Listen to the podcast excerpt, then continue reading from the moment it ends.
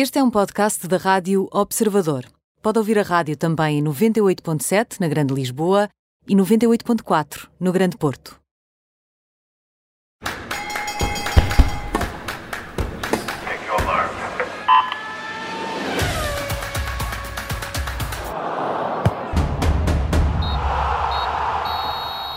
Bem-vindo a este Nem Tudo o que vai à Rede é Bola, hoje com Bruno Rosário e comigo Aníbal Rebelo.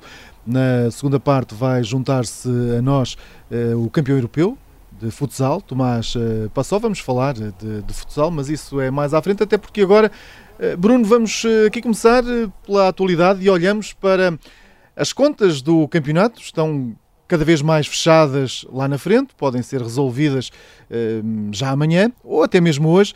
Eh, e eh, temos com estes jogos, hoje temos Futebol Clube Porto a, a jogar eh, e, pode dar ao Sporting esse, esse, essa vitória de 19 anos depois, ou então amanhã ser o próprio Sporting a resolver e a fazer a festa em Lisboa. Sim, nesta altura o, o, a única coisa complicada de, de, acertar é quem é que vai descer de divisão. Tudo o resto parece-me que está mais ou menos resolvido.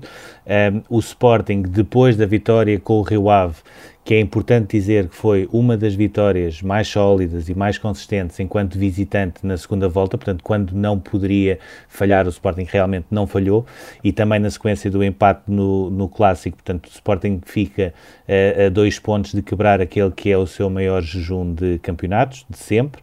Pode acontecer hoje se o Futebol do Porto não ganhar, eh, pode acontecer amanhã se o Sporting uh, vencer em Alvalade o Boa Vista, mas parece-me que a questão do título uh, já ninguém uh, terá dúvidas que está resolvida. Assim como me parece que depois do empate do Futebol do Porto na Luz, um empate também muito marcado pelas questões do VAR e de, da arbitragem de, do Artur Soares Dias, parece-me que o segundo lugar também ficou praticamente resolvido, tendo em conta que o Futebol do Porto tem até dois jogos em casa para, para fazer seis pontos pontos e para, para confirmar essa entrada direta na Liga dos Campeões. Uh, em contrapartida, temos o Benfica ainda com a esperança de o Futebol Clube do Porto poder ceder nesta luta pelo segundo lugar, mas sabendo de antemão de que pelo menos o terceiro lugar já está garantido, eh, porque o Sporting Braga voltou a empatar com o Gil Vicente e, portanto, já não tem a eh, possibilidade matemática de chegar a essa terceira pré-eliminatória da, da, Liga dos Campeões. Portanto, eu diria até que, eh, globalmente,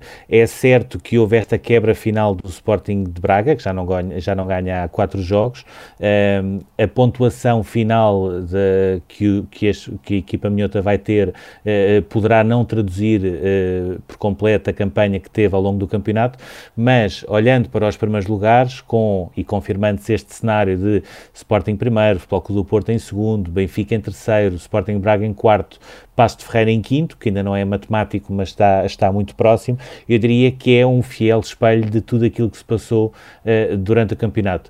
As ilações uh, que irão aparecer uh, mediante esta classificação, aí sim depois acho que teremos muito para falar. Aliás, neste programa poderemos até dar algumas notícias do que pode acontecer. Já lá vamos. Vamos olhar agora também para aquilo que se passa lá fora. Também, se aqui em Portugal as coisas estão praticamente definidas, em Inglaterra eh, também só falta ali um resultado para que o City possa cantar vitória. Sim, o City que, que ao intervalo era virtualmente campeão, uh, ou seja, estava a ganhar com o gol do Sterling ao Chelsea, naquela que vai ser também a final da Liga dos Campeões. Depois o Kun decidiu fazer aquele número de, de magia uh, com Mandia defender com, com, uma mãozinha só um penalti porque ele decidiu que, que, tinha de ser bonito e tinha de marcar a panenca. Uh, correu muito mal e sobretudo num jogador na situação dele em final de contrato e de saída do City não é propriamente o melhor cartão de visita.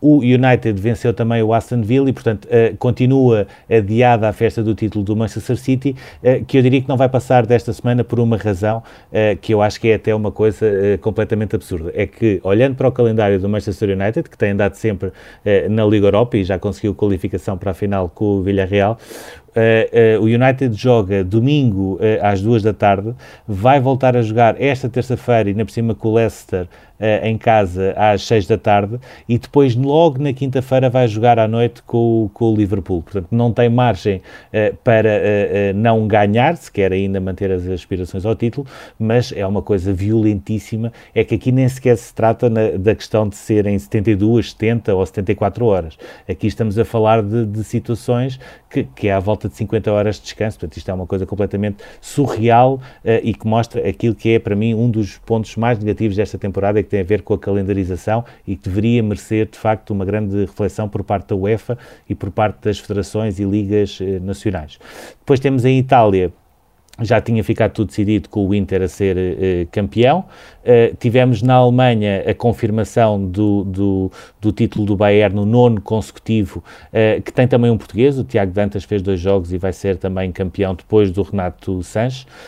o, o Bayern foi campeão e goleou o Mönchengladbach sabendo que já tinha o título assegurado porque o Leipzig perdeu em Dortmund, que foi um resultado mau para o Eintracht de André Silva, que nesta altura está fora dos lugares da Liga dos Campeões. Uh, depois temos em França um Lille que está cada vez mais perto de fazer uma, aquilo que para mim será a grande surpresa da temporada, que é quebrar o domínio do Paris Saint-Germain. Faltam duas jornadas, o Lille basta-lhe quatro pontos para ser campeão e termos também mais portugueses campeões, neste caso o José Fonte o Renato Sanches e o Tiago Jaló.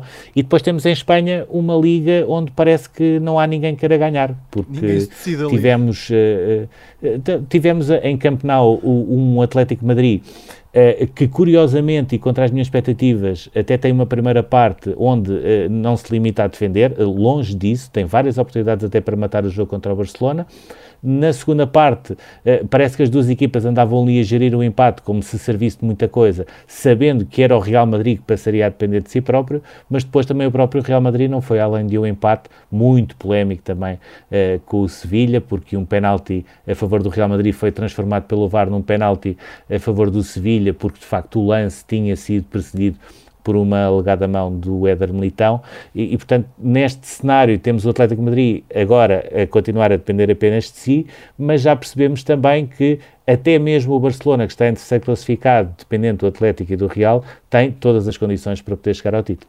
Vamos continuar a acompanhar também essas, essas ligas e vamos, como é evidente, acompanhar a nossa aqui, uh, sempre muito atentos uh, ao que irá acontecer, uh, neste caso no jogo logo mais no Dragão e depois amanhã em Alvalade. E agora vamos às cartas com as, o Joker e a carta fora.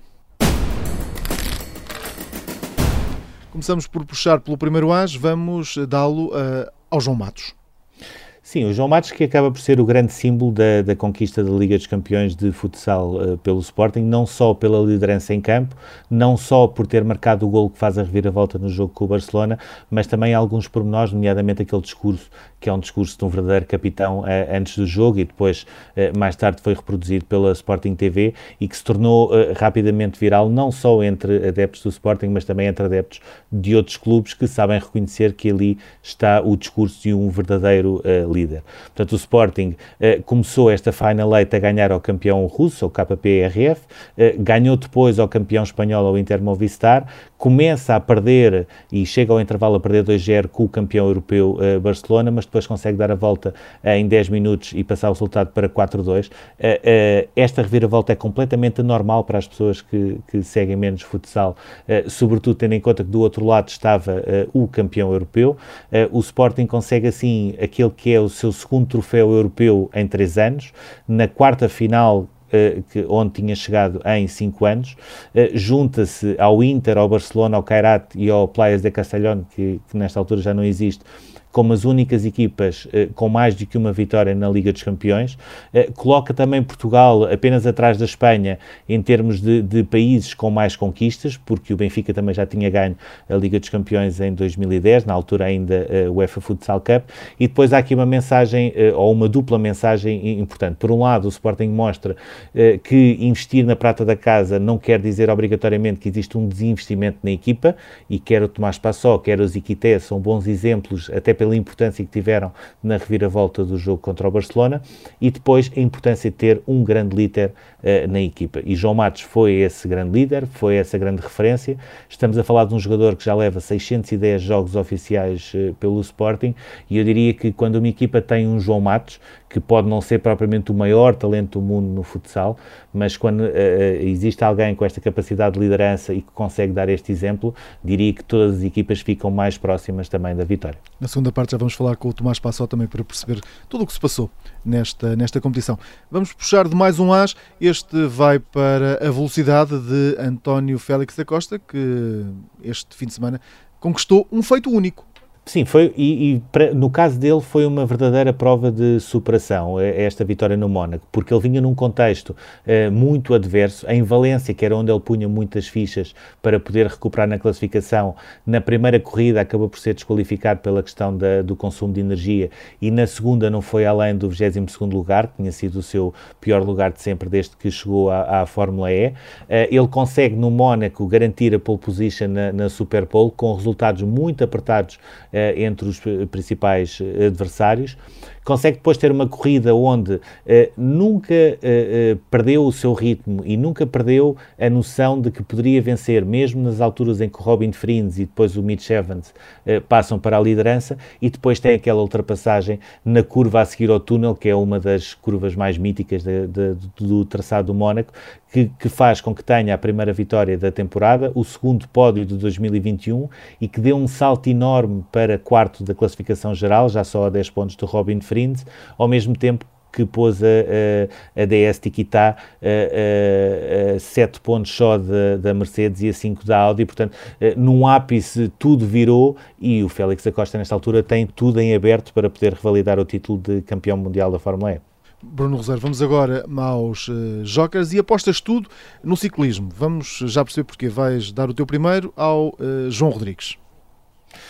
Sim, o João Rodrigues, que se tornou o primeiro português a ganhar nos últimos 15 anos a volta ao Algarve, e, logo ele que ele é algarvio, ele nasceu em, em Faro, eh, tornou-se também o primeiro corredor este século a ganhar volta ao Algarve e volta a Portugal, eh, algo que só tinha sido eh, alcançado pelo Cássio Freitas, pelo Vitor Gamito e pelo Joaquim Gomes, portanto, três nomes grandes eh, do ciclismo eh, nacional, eh, e mostrou aos 26 anos não só a, a capacidade e, e, a, e, a, e, a, grande margem de progressão que tem ainda numa carreira que começou no Tavira, que é um dos clubes mais uh, simbólicos e históricos uh, do ciclismo nacional, mas também a força da W52 Futebol Clube do Porto, que mais uma vez mostrou que é de longe a melhor equipa nacional, este ano até reforçada com o Johnny Brandão, e que na altura da verdade, que é aquela subida ao Alto do Malhão, eh, consegue ter um trabalho, também percebendo que o camisola amarela estava mais frágil por aquilo que tinha acontecido no sábado, mas consegue ter um trabalho eh, estratégico que não só coloca eh, o João Rodrigues a ganhar, mas também o Johnny Brandão no pódio da, da etapa, e portanto foi mais uma demonstração de força do Futebol Clube do Porto e também mais uma demonstração de força do próprio João Rodrigues.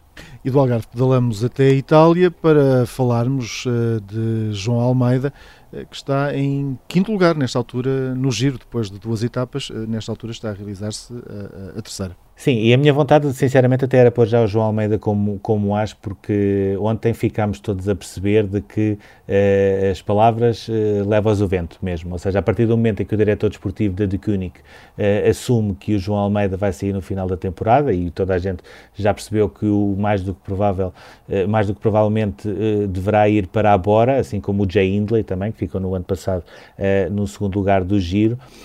De repente o João Almeida, que era o grande líder e, e o grande corredor que a de Koenig estava a apostar, uh, está numa segunda etapa, depois de ter conseguido um contrarrelógio fantástico em que acabou em quarto, portanto, como sempre, ganhou o Filipe Gana, mas acaba em quarto uh, e consegue uh, colocar-se numa posição onde, com algumas bonificações, poderia até almejar a camisola rosa antes de começar a chegar à montanha, e de repente vê que a equipa trabalha para o último sprint de bonificação, não para ele, mas para o Evenopel. E, e isso acaba por ser um golpe. Ele, contactado pelo Record, não quis fazer grandes comentários sobre isso, disse só é o que é, mas também já percebeu que pode ter ali um problema. Por um lado, eh, é bom dizer, eh, um, um corredor como eh, o Remco Evenepoel, é, é bom ver que nove meses depois daquela queda arrepiante está a voltar e está a voltar com força, porque ele também fez um bom contrarrelógio, ficou só a dois segundos do João Almeida, mas ao mesmo tempo é triste começar a perceber como é que a, a, a mais do que provável decisão do João Almeida ir para uma outra equipe e seguir um outro rumo poderá influenciar este giro. ainda assim, parece-me que o João Almeida está com muita vontade e muita motivação de, através do seu trabalho, mostrar à equipa que ele deve ser o líder e ele é que deve ser ajudado. E oxalá isso possa manter assim e oxalá ele possa ter a ajuda que não teve no ano passado na montanha, porque é bom que o Cunic não tenha memória curta. Se o João Almeida, no ano passado, sobretudo no Stelvio, tivesse um pouco mais de ajuda e não tivesse, por exemplo, mais nada que, eh, quando a subida começava a apertar um bocadinho, ficava logo para trás, muito provavelmente eh, o Tau Guggenhardt não tinha ganho o giro, eh, o Jay Hindley não tinha ficado em segundo e o João Almeida tinha feito ainda mais história. E agora vamos às cartas fora. Deixa-me dizer, antes de eu dizer os nomes, estás muito perdulário hoje, Bruno. a tua primeira carta fora, deitas logo fora o Ronaldo. É, sim, porque, porque tem de ser. É, ou seja, ele a semana passada ainda conseguiu disfarçar em Udine é, o mau momento da, das Juventus, marcou aqueles dois golos no final. agora, a Juventus tinha a obrigatoriedade de pelo menos não perder, pelo menos não perder, e isto era um cenário já um pouco conservador, uh, mas não podia falhar eh, na recepção ao Milan, uh, acabou por ser uh, derrotado por 3-0, acabou por ser quase vulgarizado na segunda parte, desceu para o quinto lugar, ou seja, nesta altura está dependente dos resultados da Atalanta, do Milan e do Nápoles para poder ainda chegar a uma entrada da Liga dos Campeões. É óbvio que o Ronaldo, sendo o melhor marcador da equipa, sendo o melhor marcador do campeonato, não é propriamente o principal culpado uh, de toda esta saga, que tem claramente dois nomes e duas caras, que são André Agnelli e Andrea Pirlo. Ainda assim, uh, e, e uh, foca, foca esta frase que eu te vou dizer, porque daqui a umas semanas ou uns meses nós vamos falar sobre isto. este é mais um passo para o Ronaldo acelerar a saída de Turim. Uh, mesmo que possa ir para um sítio que as pessoas, nesta altura, não acreditam que seja possível. E eu até imagino para onde. Bom, um, ehm, por falar em cartas fora, e, e lá dizia eu outra vez, Perdulário, Neymar, é a tua outra carta. Sim, porque esta, esta é, era a semana onde Neymar deveria ser um as ou um joker, porque acertou a renovação de contrato com o Paris Saint-Germain depois daquelas, daquelas novelas do costume, dizer que ia oferecer-se quase ao Barcelona por mais do que uma vez, acabou por renovar contrato uh, com o Paris Saint-Germain, mas isto acontece exatamente na semana em que o Paris Saint-Germain não só é eliminado da Liga dos Campeões, com o Manchester City, portanto uh, fica impedido de voltar a discutir o título como no ano passado, como empata com o Rennes e, portanto, basicamente estende a passadeira para o Lille se sagrar campeão. E isto tudo acontece com o Mbappé lesionado, portanto, quando o Paris Saint-Germain mais precisava do Neymar, ele não apareceu, e quando nós olhamos para os números do Neymar, é na pior época do Paris Saint-Germain em termos desportivos, porque arrisca-se a não ganhar eh, nenhum título, é também a pior época em termos desportivos do Neymar, eh, desde a primeira que fez na Europa em 2013-2014, que era ainda um miúdo quando chegou ao Barcelona. E agora vamos para o túnel.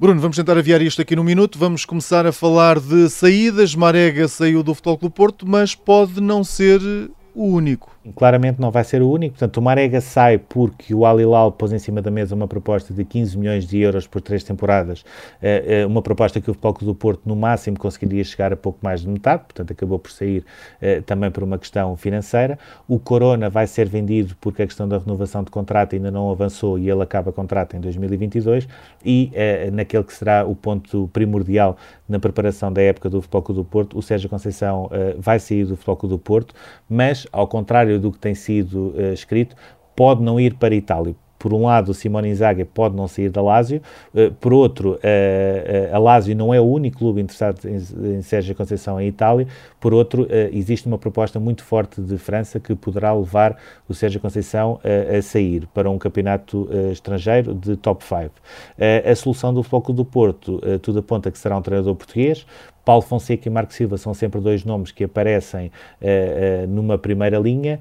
Uh, é bom não esquecer que antes de Sérgio Conceição assinar, o Futebol Clube do Porto esteve em conversações de forma indireta, não por Pinta Costa, mas por outras pessoas, com o Paulo Sousa, que é o selecionador da Polónia. Ainda assim, e daquilo que nós apuramos, Pinta Costa está a preparar-se para uma surpresa que poderá ser também um outro treinador português. E agora vamos falar de Jorge Jesus também. Sim, que também não está propriamente seguro no Benfica, uh, uh, voltou a aparecer a possibilidade de ele voltar ao Flamengo, que, por um, que poderia ser um, um, um, negócio bom para todas as partes, porque o Benfica não teria de pagar nada ao Jorge Jesus e o Jorge Jesus teria uma espécie de uma saída limpa para voltar uh, ao local onde já foi feliz, mas existe aqui uma nuance, é que ao contrário do que acontece com o Futebol Clube do Porto, o Benfica não tem propriamente ainda um nome diretamente estabelecido como um plano B. Em paralelo com isto, uh, o facto de Luís Filipe Vieira ter estado ausente do Benfica Futebol Clube do Porto uh, uh, no Estádio da Luz. E o facto de haver notícias que davam conta de que estaria a preparar a sua ida à Comissão de Inquérito do BES fez também com que a discordância e as manifestações contra Luís Filipe Vieira uh, aumentassem e parece-me que nesta altura o Benfica uh, está a preparar-se para ter um verão muito mais quente do que seria expectável no início da temporada. E nós vamos acompanhar isso tudo aqui sempre no Observador, também na Rádio Observador. Na segunda parte deste programa vamos falar de futsal. Vai estar connosco Tomás Passó, jogador do Sporting, veste a camisola de campeão europeu. Tudo é um título conquistado, aliás, na semana passada.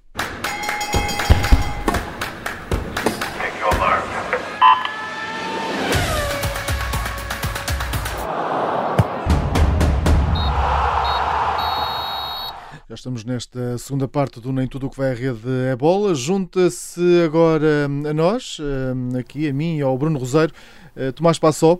Eh, vamos falar de futsal com um dos eh, campeões europeus. Antes de mais, obrigado por esta disponibilidade, depois de um fim de semana de, de jogo lá embaixo em Portimão. Tomás, parabéns também pelo título e pelo trabalho da, hum, da equipa, do Sporting. Queria te perguntar-te já que significado é que tem esta conquista desta um, segunda Liga de, dos Campeões frente ao Barcelona, num contexto bastante diferente do normal e num modelo eh, competitivo também diferente. Sim, antes de mais, bom dia a todos. Uh, obrigado uh, pela, pela oportunidade de estar aqui a falar. Uh, sim, fazem naturalmente muitas vezes essa pergunta de como é ser campeão europeu. Uh, e eu digo sempre que não há palavras, não consigo descrever o, o, que, é, o que é ganhar uh, essa competição tão importante, uh, é mesmo indescritível, não há mesmo palavras. Ainda, ainda te recordas da, da primeira Liga dos Campeões que o Sporting tinha ganho? porque de repente o Sporting que durante muito tempo, durante uma década e meia, foi perseguindo este título, de repente ganha dois títulos europeus em três anos. Ainda te recordas como é que foi em 2019 no Cazaquistão? Sim, recordo-me muito bem. Eu estava, eu estava a ver o, o, jogo em casa e, e depois fui para. Quando, quando, quando a equipa chegou a Portugal, fui festejar eh, para o pavilhão João, para o pavilhão João Rocha com eles. E, uh, estava com, até com o Ezequiel e com, com o Hugo Neves, estávamos a festejar e foi, foi uma coisa linda. E, e eu e o Ziki sempre dissemos, e o Neves, uh, o nosso lugar era ali e nós queríamos estar ali e felizmente logo no nosso primeiro ano de sénior conseguimos uh, conquistar uh, uma Champions League. Ora, o Sport... Sentias-te ah, mais... Força, força. Sentias-te mais, uh, nessa altura, sentias-te mais adepto ou sentias-te mais já na equipa? Uh, os dois. Eu, era, eu sempre fui grande adepto do Sporting, sou um grande adepto do Sporting. Uh, já, já nessa altura ia, ia treinar com a equipa principal Uh, mas, mas acho que era mais adepto do que, do que, do que propriamente jogador. E agora, já com a camisola vestida, continuas uh, como adepto, pelo menos, do futsal e do, e do Sporting. Agora, o, o Sporting ganhou neste, neste percurso uh, ao campeão russo, ao campeão espanhol, ao campeão europeu em título, um, aqui num, num, numa, num percurso em que o tempo de descanso praticamente foi inexistente. Ora, o que é que vos levou a esta final uh, e a ganharem e a darem a volta ao resultado, acima de tudo? Foi a força mental, a força física um, ou aquela união uh, de grupo? É como é que foi a chave desta, desta vitória? Como é que vocês foram, foram trabalhando em conjunto nesta fase final da prova? Foi isso mesmo.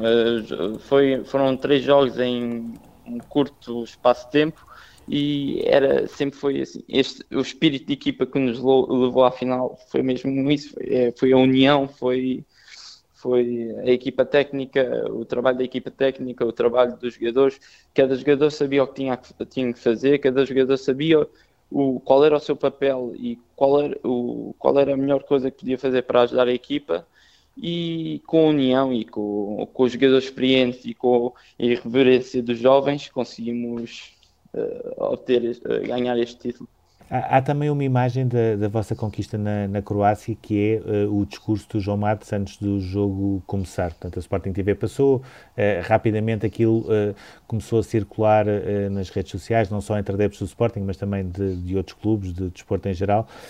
Um, mas há, há, aqui um ponto que não foi muito falado, que é o discurso ao intervalo. Ou seja, qual é o segredo para virar um resultado 2-0 com o Barcelona, ainda para mais nas próprias uh, circunstâncias do jogo? Ou seja, o Barcelona marca dois golos, como se calhar seria mais provável que o Sporting marcasse em, em jogadas de transição. Uh, o segundo gol também nasce de uma possível sexta falta que também não é marcada sobre o Merlin e que depois dá o 2-0. Uh, eh, qual foi o segredo e que, que, que discurso é que houve ao intervalo para conseguirem depois aquela reviravolta na segunda parte? Sim, foi, foi um discurso muito tranquilo, porque nós estávamos bem no jogo, nós, como disse, sofremos dois golos em transição.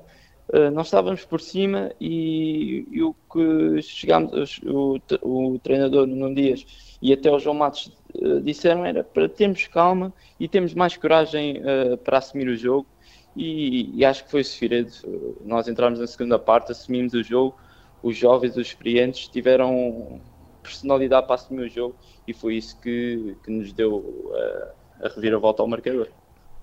Tomás, tu, tu jogas com, com o teu irmão, uh, gêmeo, ele é guarda-redes, um, ainda, ainda, ainda, se, ainda vos vamos confundindo, uh, e, e tu, tu, já o disseste que não, que não gostas nada de jogar na mesma equipa uh, com ele, mas como é que é isto de, depois de, de um jogo como este, abraçar um irmão gêmeo numa altura em que, em que és campeão europeu?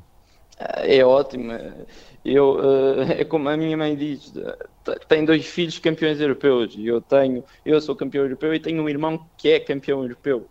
Uh, já é bom estar a, estar a partilhar esta conquista com, dos, com os meus melhores amigos que eu tenho no plantel, então com um irmão ainda melhor é. É, é único, é muito bom.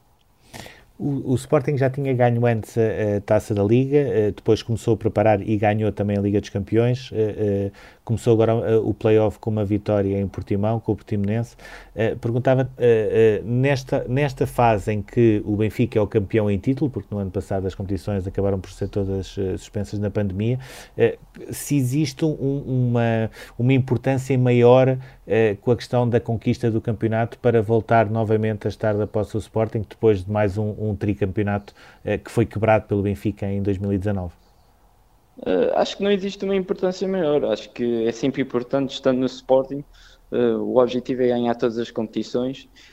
até agora temos o feito e ganhamos a Champions e agora é pensar já, já, já, estamos a pensar na Liga, já tivemos um jogo ontem contra o Portimonense. Uh, e é, no, o Sporting é assim, é ganhar e pensar logo na próxima conquista. Tomás, uh, tiveram, uh, depois de, desta, desta conquista, um, estiveram nos, nos passos de conselho, uh, aqui na, em Lisboa, um, ficaram, houve menos gente do que, do que seria esperado numa, se estivéssemos numa situação de não pandemia como esta. De qualquer maneira, teve, esteve lá muita gente. Tu, nesta altura, como é que tu olhas para, para o futsal? Qual é a percepção que, que tens, desde, que, desde que estás na modalidade, tem havido um crescimento, tem havido um aumento dos adeptos, tem havido uma maior percepção uh, por parte de quem, de quem vê este jogo e já vos vê de uma forma diferente. Por exemplo, isto, se pudermos comparar uh, com a, a equipa eh, de, de, futebol 11. Sim, claro. É, uh, o futsal está cada vez a crescer mais, cada vez temos mais apoio dos adeptos e isso sente-se. este ano não se pode sentir por causa do, do Covid, mas tenho certeza que se não houvesse Covid, os pavilhões estavam cheios em todos os jogos. Uh, há uns anos atrás, uh, só os jogos mais importantes é que estavam cheios. Uh, agora, até os jogos com, com equipas, digamos, mais fracas, o pavilhão está cheio, o pavilhão, o, sentimos o apoio dos adeptos e, é, e acho que está cada, está cada vez a crescer mais e espero que, que assim seja daqui para a frente. Tu tens noção, tu já estás, estás a fazer este ano eh, uma década de Sporting, portanto, desde os infantis até aos, aos séniores, eh, portanto, vai, vais tendo também a percepção eh, de qual é a importância de, das modalidades no Sporting. Os jogadores sentem que é diferente ganhar nas modalidades no Sporting do que é, por exemplo, noutros clubes, ou seja, pela própria história do, do clube e pelo seu próprio ADN. Uh, eu não consigo responder muito bem essa pergunta. Eu estou há 10 anos no Sporting, praticamente passei a minha vida toda no Sporting, não tenho experiência de outros clubes, mas sim, acho que é importante porque uh, as modalidades no Sporting sempre foram importantes, uh, são as modalidades que, que muitas vezes dão, dão, dão felicidades aos adeptos e acho que é por aí. Acho que as modalidades em, em todos os clubes são importantes porque o futebol é o desporto rei, mas, mas há, mais, há, mais, há, mais, há, há mais modalidades, há mais talentos. Há, e, é muitas vezes quando o futebol não dá, os adeptos podem ter algumas felicidades uh, nas modalidades e, é, e no Sporting é muito importante. Tomás, de, nesta, nesta altura, hum, já com, com este título e com esta carreira que tens uh, com a camisola do, do Sporting vestida, como é, que, como é, que, vês, como é que vês o teu futuro? Uh, próximo ou daqui a, daqui a uns anos? Como é que te vês? Continuas-te a ver em, em Alvalade? Continuas-te a ver no Campeonato Português? Ou gostavas de experimentar um outro campeonato? Sim, eu estou bem onde estou. Estou no clube do meu coração, no clube da minha formação. Estou feliz, estou no meu país e, e, é por aqui que eu quero continuar. Mas não há nenhuma atração num outro, num outro campeonato? Não digo que seja agora, não digo que seja agora, mas sim, na, naquela, sim, sim. Na, na, expectativa de crescer, de experimentar, de, de, eh, de, haver um outro, um outro espaço onde também possas, uh, possas jogar, uh, qual é que é o campeonato que, que te atrairia para, para, para sair de cá? Eu, há muitos outros campeonatos. A Espanha tem, é, é das melhores ligas mas a, a, Liga Portuguesa está cada vez a crescer mais uh, e estar no meu país, estar no meu clube é, é o, que, o, que eu penso e é o que eu quero, talvez no futuro. Tu, ao longo desta, desta década, houve várias coisas que foram mudando. Tanto começaste a jogar e a treinar no, no multidesportivo, lá naquele piso 3 do multidesportivo, uh, jogando também em Odivela, jogando noutros pavilhões. De repente já existe também o pavilhão João Rocha. Pergunto se numa, no meio de todas estas alterações, ou há aqui também um dado novo eh, e que tem a ver com a possível festa do futebol. Eh, sente-se uma, eh, digamos assim, uma energia diferente à volta do clube, com esta possibilidade de haver uma quebra de, de, de um junto tão grande de títulos também no futebol e numa época em que o futsal é campeão europeu, luta para ser campeão nacional, sente-se uma energia diferente também ao lado?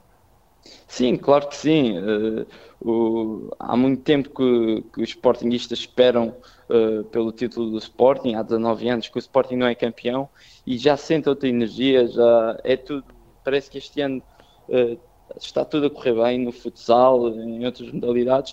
O futsal ganhou tudo e agora falta na terça-feira o Sporting de certeza que vai, que, que vai conseguir conquistar o campeonato e e sente-se essa energia positiva e sente-se que está tudo a arrumar para, para, para o mesmo caminho e estamos à espera que o Sporting seja campeão. Mas passou, e, e agora pergunto já diretamente, vai estar uh, a festejar na, na rua em Lisboa assim que o, o Sporting uh, conquiste, este, conquiste este 19 título? Eu gostava Vamos muito poder ver-te ou não? Eu gostava muito de estar, mas ainda não sei, porque pelos motivos óbvios, por causa do, da, da pandemia, mas, mas quero, quero com certeza estar a festejar e, e, e não, bem, não sei. Não consigo responder. Mesmo não estando na rua, onde é que irias, onde é que poderás festejar? Em casa? De... Esteja em casa, estejo na rua da minha casa, não sei. Com equipamento eu, vestido, imagino eu, vai estar de certeza a ver o jogo. Sim, claro, o jogo vou ver e vou.